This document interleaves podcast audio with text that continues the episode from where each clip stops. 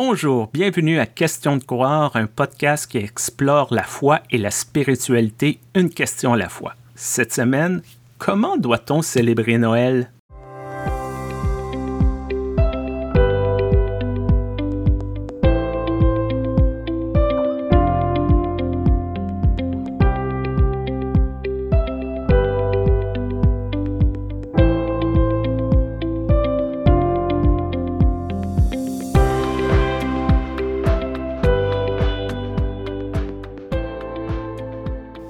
Stéphane. Bonjour Joanne. Alors toi, euh, à Noël, qu'est-ce que tu fais? Tu te prépares à fond? Euh, Tu vas faire, as des grandes listes de courses? Ou bien tu es plutôt en train de réfléchir à tous tes cultes? Évidemment, c'est le moment où il y a le plus de sollicitations. C'est comment? Parce que ben, nous, comme on a une paroisse, Noël, la magie de Noël, c'est pas toujours facile. Hein ben, c'est ça que les gens ne comprennent pas toujours lorsqu'on est pasteur en paroisse. C'est le rush, c'est le sprint pour arriver à Noël. C'est une série de célébrations religieuses spéciales. Il y a des activités spéciales avec les groupes qu'on accompagne. Pour la célébration de la veille de Noël ou du matin de Noël, dépendant, ben, on se met une petite pression parce qu'on se dit il faut quand même pas euh, rater et dire n'importe quoi pour, le, pour Noël.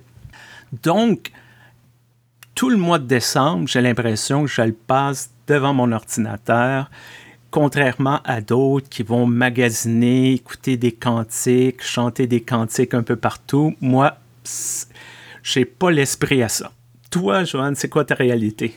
Alors, moi, ma réalité, c'est que j'habite euh, à la fois à Strasbourg et à Zurich, qui sont deux villes, deux cultures, deux espaces géographiques et culturels où euh, Noël est omniprésent. Alors euh, voilà, tu as des décorations partout, tu as des, tas de, vitrines superbes, tu as des chants aussi. Il y a des endroits où les gens n'en peuvent plus, des chants de Noël. Jingle bell, jingle bell, surtout des trucs américains, ça c'est marrant.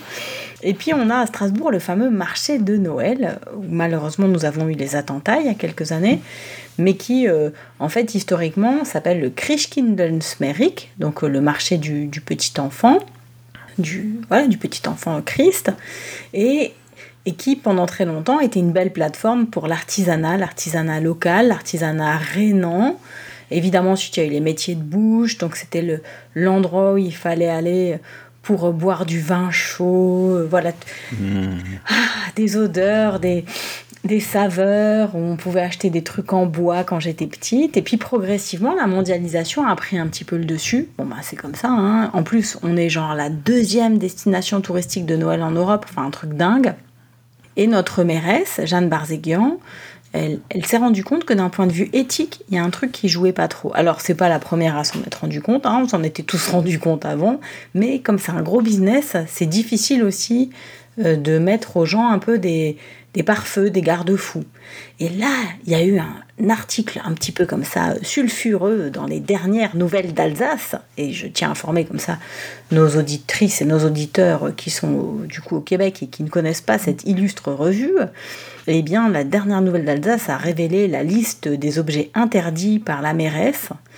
Et figurez-vous que vous ne pourrez pas venir à Strasbourg pour acheter le même parapluie avec un Papa Noël que vous auriez pu trouver dans votre grande ville. Non, la mairesse le refuse.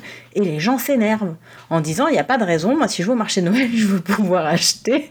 Et alors elle a aussi interdit euh, les cadeaux de Noël pour les chats et les chiens.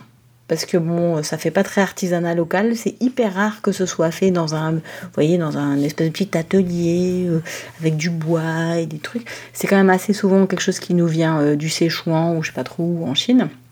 Et donc, c'est interdit. Et les gens sont pas contents. Alors que moi, je trouve ça vachement bien qu'on nous oriente vers une éthique de Noël. Je crois que ça illustre cette espèce d'amour-haine que plusieurs ont envers les fêtes de Noël.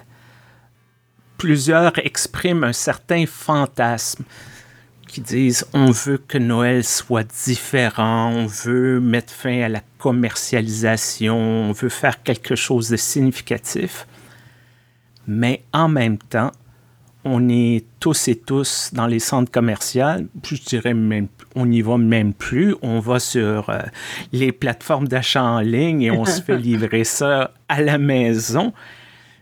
On veut quelque chose d'autre. On a de la difficulté à s'en extirper. Et pourtant, il y a des solutions, il y a des suggestions, il y a des possibilités autour de nous. Mais on dirait que à quelque part, on hésite beaucoup à s'aventurer dans un Noël peut-être plus éthique, plus écologique, plus significatif pour nous et pour les autres. Alors écoute, moi Stéphane, cette année j'étais radical. Étant donné que j'ai explosé mon bilan carbone en allant faire une dernière visite missionnaire sur place à Madagascar euh, à l'été la 2022 eh bien j'en ai profité pour aller dans la boutique de ma Malice, qui est ma mamie là-bas, et qui euh, n'achète que de l'artisanat vraiment euh, très fin, fait euh, sur place, qu'elle rémunère à un prix plutôt juste, etc. Et j'ai fait une énorme liste de personnes à qui je voulais faire un beau cadeau de Noël. Mais ce qui m'a fait un peu bizarre, c'est ce décalage. Néanmoins, c'est que j'étais à Madagascar, j'avais plusieurs possibilités et j'ai choisi de passer à peu près 6 ou 7 heures dans la boutique à choisir tous mes cadeaux de Noël. Et d'un côté, je trouvais ça juste, parce que je trouvais que ma démarche là, elle était bonne, elle, allait dans la bonne énergie.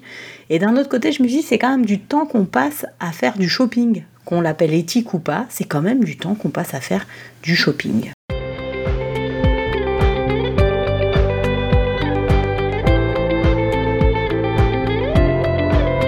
Souvent, je me demande à qui veut-on faire plaisir lorsqu'on fait un cadeau? C'est vrai. Est-ce que c'est à l'autre personne ou est-ce que c'est à soi? Parce qu'il y a toutes ces conventions sociales qui disent si on fait un cadeau, ça exprime l'amour. Si on ne fait pas de cadeau, ben on n'aime pas. Mais encore là, tu dis, mais qu'est-ce qui exprimerait le plus d'amour? Passer cinq heures à trouver un bon cadeau pour une personne ou passer cinq heures avec cette personne. Je pense qu'il y a une réflexion à faire sur ces questions de dire est-ce que le cadeau symbolise quelque chose ou c'est une convention, puis on s'en débarrasse. Moi, personnellement, depuis quelques années, j'ai déclaré à tout le monde ce que je veux pour Noël, c'est un monde juste et équitable. C'est tout achetez-moi pas des livres, une bouteille de vin, des choses comme ça. Je peux m'en acheter. Moi, mon objectif, c'est de contribuer à ça. Et le, peut-être le 20 dollars que vous dépensez, ben, envoyez-le à une œuvre de charité, euh, l'UNICEF, Oxfam, euh, peu importe la cause, mais le but, c'est que ça crée un monde juste et de paix. Écoute, là, je vais faire ma social justice warrior. Du coup, moi, j'aime bien dire warrieuse, hein, puisque tant qu'on y est, qu'on utilise des mots en anglais, autant les, féminiser. Et euh, l'UNICEF, ça va pas du tout, hein, mon ami. L'UNICEF, ça va pas du tout. Moi, une fois, je suis rentrée dans leur boutique à Strasbourg. Je me suis intéressée un petit peu à leurs objets. Et je vois que la plupart de leurs objets qu'ils font pour Noël, que tu es censé acheter pour euh, voilà, un monde meilleur, c'est fait en Chine. Ça m'a tellement énervé. Du coup, j'ai écrit au service commercial et on m'a répondu que je n'avais pas à m'inquiéter, qu'ils vérifient et normalement, il n'y a pas d'enfants qui travaillent dans les usines. Ah bah j'étais drôlement rassurée, tu vois, là, d'un seul coup, ça allait mieux. Donc tu vois comment c'est difficile en fait. On se dit, je vais faire un cadeau plus éthique et il y a, d'autres paramètres qui, qui s'en viennent. Et ça me fait penser à autre chose. Il y a aussi la possibilité pour Noël, comme tu disais, d'envoyer 20 balles quelque part ou bien euh, de participer à un projet. Et donc, euh, moi, une année, je m'étais dit, ben, c'est cool, je vais participer au fait qu'on achète des poules pour euh, des, des agro... Et, comment est-ce qu'on dit des agriculteurs, mais qui sont dans des projets d'agroécologie, parce que si ça s'appelle pas, s'appelle pas agroécologie, tu vois, il n'y a pas le label missionnaire correct qui plaît à tout le monde. en fait, ils font de l'agriculture comme ils ont toujours fait, hein, je crois. Eh bien, on peut leur acheter des poules pour les soutenir dans leur projet. Et au début, je trouvais ça canon, jusqu'à ce que j'en parle à des personnes qui sont plutôt végétariennes, tout, qui m'ont dit Ah, mais non, mais il faut pas du tout encourager le fait que les gens aient des poules, après ils les tuent, ils les mangent. Oh là là, mais ça devient super compliqué en fait de faire des cadeaux aux gens parce que Déjà, c'est Noël, donc tu dis, ouais, si je fais un cadeau, il faut que ce soit un peu spécial. Ensuite, si tu as des valeurs éthiques et que tu vois que bah, tout, tout, est fait en Chine, tout ça pour soutenir les enfants, bof. Et enfin, même si tu veux faire des projets un petit peu qui soient humanitaires ou de solidarité, souvent, eh bien, il y a des contingences, des contextes qui font que là-bas, ce avec quoi tu vas les soutenir, ça va pas parler à nos cultures, à nous, de social justice warriors. Donc, euh, on, est quand même pris entre plusieurs feux, je trouve. Et là, ta, ta solution à toi, elle est trop radicale, hein, Stéphane, ça va pas fonctionner. Il y a plein de gens qui veulent des cadeaux sous le sapin. Eh ouais, déjà, il leur faut un sapin, sinon c'est pas Noël, c'est ce que disent les gens. Et en plus, il faut des cadeaux sous le sapin, sinon là, c'est encore moins Noël. c'est tellement vrai que les symboles sont devenus presque plus importants que ce que l'on célèbre. Je ne suis pas quelqu'un qui va utiliser des slogans associés à une droite chrétienne, surtout dans le monde anglo-saxon, qui disent Keep Christ in Christmas, de conserver le Christ dans Noël, qui veulent que la célébration de Noël soit exclusivement religieuse. Je crois que tout le monde a le droit de célébrer euh, ce qu'il ou elle veulent. En passant, si vous voulez conserver le Christ dans la fête de Noël, ben, vous pouvez aussi nourrir les affamés, accueillir les rejetés, pardonner à ceux et celles qui vous, ont blessé. C'est en ligne avec le message du Christ, mais le symbole comme tu as dit, le sapin, le cadeau, en Amérique du Nord, la grosse dinde pour euh, festoyer autour de la table avec famille et amis. C'est ça que les gens associent à Noël. Et les personnes qui n'ont pas ça, c'est les personnes qu'on prend en pitié.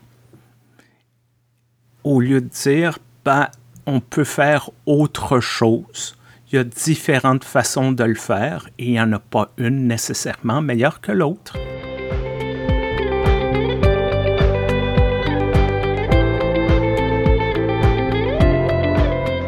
Alors justement, dans les deux contextes culturels dans lesquels ben, j'officie en tant que pasteur, il y a le temps de l'avant. Et l'avant, c'est hyper important. Je me souviens qu'Elisabeth Parmentier, qui est ma mentor, avec qui j'ai fait ma thèse de doctorat, un jour, elle avait été interviewée dans un magazine chrétien et on lui a demandé c'était quoi sa période préférée de l'année. Elle a dit Mais moi, c'est l'avant parce que je suis luthérienne de, de, de, l'Est de la France et c'est une période franchement magnifique et magique où il y a constamment des temps de prière qui sont offerts en plus des temps habituels. Souvent, il y a une méditation de l'avant euh, pendant la semaine. Au fur et à mesure, chaque dimanche, on allume la bougie, on encourage chaque famille à allumer sa bougie. Et puis, évidemment, chez nous, on a la tradition du calendrier de l'Avent. Je ne sais pas si vous l'avez, vous, cette tradition? Oui. Vous l'avez aussi. Alors euh, ça c'est le voilà c'est parfait. C'est pour les dentistes. Hein. Je crois que vraiment c'est un truc qui a été une fois de plus euh, inventé pour les dentistes parce que ton gamin il se lève, il a rien mangé, il mange du chocolat, il en a plein les dents, tout ça parfait. Évidemment après il veut plus aller se brosser les dents c'est impeccable. Mais les enfants, ils adorent. Et moi, je dois dire que je fais attention à plein de trucs. Hein. Je fais des bocaux, moi, Stéphane. Hein. J'ai des bocaux que je vais remplir à l'épicerie. Enfin, il y a plein de trucs sur lesquels je fais gaffe. Mais alors, pour l'avant, j'adore m'offrir un calendrier avec des petits produits de beauté. Ou alors avec des petits thés dedans ou des petits chocolats spéciaux. Et je trouve que là, comme ça, ça me prépare vraiment à Noël. Et ça m'intéresse presque plus ce cheminement de l'avant, plein de petites surprises, que Noël, parce que Noël c'est un peu convenu, tu vois. Bon, à part la fête de Noël qui est toujours un peu rigolote à l'église, où nous on fait des trucs un peu marrants, mais je trouve que pour le reste, l'histoire d'aller dans la famille, à droite, à gauche, c'est un peu convenu, il y a rarement de la surprise. Tandis que l'avant, tous les ans, ça peut être différent. Et c'est ce que j'aime en fait à Noël, c'est cette surprise. Et là, je retrouve le lien avec cette surprise d'un sauveur qui est né dans une mangeoire. Et d'un seul coup, ça fait sens en fait. Et, j'aime bien toutes ces métaphores autour de la paille, autour des animaux, autour qui lui donnent chaud. Tout ça, ça, voilà, ça, ça, touche mon cœur et ça, réactive quelque chose de l'enfance. Mais malheureusement, il y a cette pression tout autour, comme tu l'as bien dit, commerciale, de faire des cadeaux et surtout euh, de faire plaisir par des objets et pas nécessairement par la présence. Dans mon contexte, l'avant a perdu beaucoup d'importance. Oui. Oh, mais venez en Alsace, venez en Alsace, et même à Zurich. Sûrement il faudrait. Mais c'est là, il y a des calendriers de l'Avent, mais qui débutent le 1er décembre. Donc, c'est plus près d'un calendrier de décembre qu'un l'expression demeure, mais c'est un calendrier d'un décompte du mois de décembre jusqu'à la journée de Noël. Durant la... Vous faites des bougies quand même, là tu m'inquiètes. Oui, il y a des bougies dans les paroisses. Oui. Mais en même temps, souvent, ce qu'on vend dans les paroisses à l'avant, c'est il faut attendre. Il faut pas chanter les cantiques de Noël tout de suite. C'est pas le temps. Oh. Donc, l'avant est souvent associé à l'attente pas maintenant. Un peu comme on tire sur les rênes d'un cheval pur sang. Non, non, pas trop vite, pas trop vite, pas trop vite. Et souvent, les gens sont frustrés de dire, oui, mais je vais au centre commercial, j'entends, comme tu disais, tous les, les, les chansons de Noël commerciales. Nous, est-ce qu'on peut chanter les cantiques qu'on a de Noël dans nos livres de cantiques. Et souvent, les pasteurs disent non, non, non, non, non, non, non, on n'a pas le droit bon, euh, je sais pas qui a fait ces règlements-là. Et on arrive à Noël, donc ce grand build-up, on monte les attentes, et souvent les gens se retrouvent déçus parce que on a une espèce de fantasme de revue, tout va bien aller, mais ce qu'on se rend compte, c'est que c'est euh, on va dans la famille, la belle famille. Ah là, l'oncle se chicane avec le neveu, on brise les assiettes, il y a les pleurs. Ah, c'est universel, je vois. oui. Et il y a cette espèce de déception. On arrive près du premier de l'an, on a quasiment envie que ça soit derrière nous parce que, bon, il y a quelque chose je dirais presque de malsain dans cette construction de ce chemin vers l'avant. On a beau essayer des, initiatives dans nos églises. Par exemple, il y a la crèche de Noël. Et moi, je, la construisais avec les enfants. Je leur demandais, bon, où on met Joseph, où on met Marie. Et les rois mages, à partir de la première semaine d'avant, étaient au fond de l'église et ils s'approchaient progressivement toutes les semaines, essaient de trouver où sont les rois mages aujourd'hui parce qu'ils sont en chemin. Ah, Marie et Joseph sont en chemin vers Jérusalem, fait qu'ils vont arriver un peu avant. On essaie de, de jouer avec ça, mais on dirait que c'est difficile d'intégrer ça dans un contexte plus global à l'extérieur de nos paroisses. Hmm. C'est vrai qu'en fait, on a une carte à jouer, nous, dans nos paroisses pour ce temps de l'Avent. C'est vrai que c'est important que ce soit un, temps de préparation, donc une attente préparatoire et pas une attente de frustration. Et éventuellement, euh, s'inspirer aussi de tout ce qui peut exister ailleurs pour enrichir ce temps. Par exemple, ben, la Saint-Nicolas, la Sainte-Lucie, la Sainte-Lucie chez les Suédois, cette fête de la lumière. Je ne connais pas Sainte-Lucie, parle-nous-en un peu plus. Ah oui, alors Sainte Lucie, c'est dans l'église luthérienne de Suède où euh, tout au début de l'Avent, on fait une célébration de la lumière. Alors voilà, on peut en penser ce qu'on veut. Souvent, on prend des, jeunes femmes suédoises. À l'époque, c'était souvent des jeunes femmes blondes, aux yeux bleus, peut-être même des jeunes filles. Bon, alors, je crois qu'ils ont un peu revu leurs critères, hein, parce que c'était quand même un peu ethnicisant comme affaire on chante Sancta Lucia, donc la Sainte Lumière, la Sainte Lumière ben, qui nous permet euh, de, rentrer dans les jours les plus sombres, les plus sombres de l'hiver, d'autant qu'en Scandinavie, euh, comme tu le sais, c'est particulièrement sombre puisque progressivement il n'y a même plus du tout de lumière. Donc il y a des fois des épisodes dépressifs chez les gens, bah, c'est très dur à vivre cette, obscurité complète dans certains coins de la Scandinavie. Donc cette fête qui permettait de se rassembler autour de la lumière, de mettre en valeur les jeunes femmes, les jeunes filles et leur virginité, bon ça on peut s'en passer maintenant, euh, ben voilà, prenez une dimension symbolique euh, assez importante, contrairement au Saint-Nicolas qui vient quand même euh, d'un aspect plutôt de, punitif, punitif du saint, mais qui est bien répandu et qui finalement a donné aussi naissance au mythe du Papa Noël. Donc voilà, les choses s'imbriquent et peuvent nous aider, nous, à chaque fois à rebondir façon, d'une façon ou d'une autre pour le temps de l'Avent. Et après, après Noël, on peut aussi se saisir d'autres symboles. C'est vrai que finalement, nous, en Espagne, on fêtait les, les rois, comme tu dis, les rois qui arrivent après la naissance, los reyes. Et à ce moment-là, quand il y avait los reyes, il y a des, des espèces de très très grands personnages qui circulent dans les rues, dans les rues d'Espagne, et on distribue un peu des bonbons, des cadeaux aux enfants, et c'est à ce moment-là qu'en famille on se distribue les cadeaux. Normalement, c'est pas à 24-25, c'est lorsqu'il y a les rois qui amènent les cadeaux, puisque c'est ça tout l'intérêt de, de comprendre la Bible aussi, c'est de voir que ça va par étapes. Il y a ce cheminement, cette fuite, il y a cette naissance, il y a bien sûr tout ce qui se passe dans le ciel et, et avec le cœur euh, des, euh, des, bergers, il y a la symbolique des animaux, et plus tard, il y a les rois, qu'on appelle les rois mages, un peu à tort ou à raison, bref. Et ensuite, on peut aller plus loin, effectivement, et, là, on est sur euh, toutes ces fêtes autour ben, de l'épiphanie et de ben, ce qu'on mange pour la galette des rois. Voilà, il y a tellement de choses dont on peut se servir, qu'on peut investir, au lieu de surinvestir le côté cadeau. Et, et je crois que c'est un petit peu là où on voulait arriver, toi et moi, pour nos auditrices et auditeurs.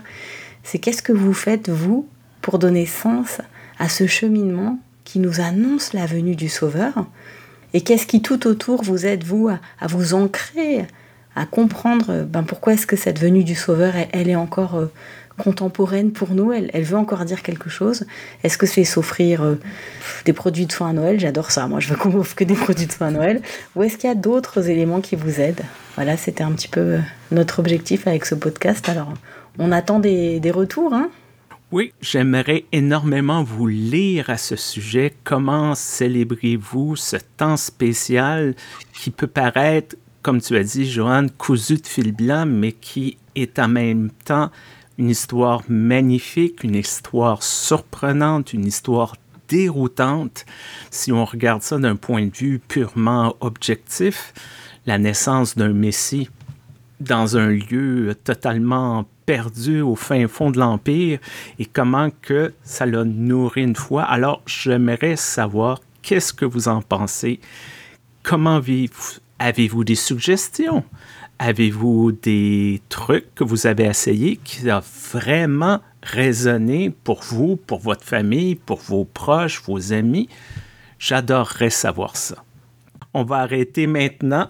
Merci Joanne pour cette conversation sur un sujet quand même pas si évident, pas si facile. Non, c'est vrai, parce que ça, ça parle un peu aussi de nos traditions, nos origines, nos pratiques, notre culpabilité. Merci à toi Stéphane, merci aux auditrices, auditeurs, merci pour votre fidélité. Je veux juste prendre deux secondes pour remercier notre commanditaire, l'Église unie du Canada. Peu importe la plateforme sur laquelle vous écoutez, aimez, abonnez-vous, partagez. On veut que la bonne nouvelle se répande. À très bientôt. Merci, Joanne. Alors, à bientôt.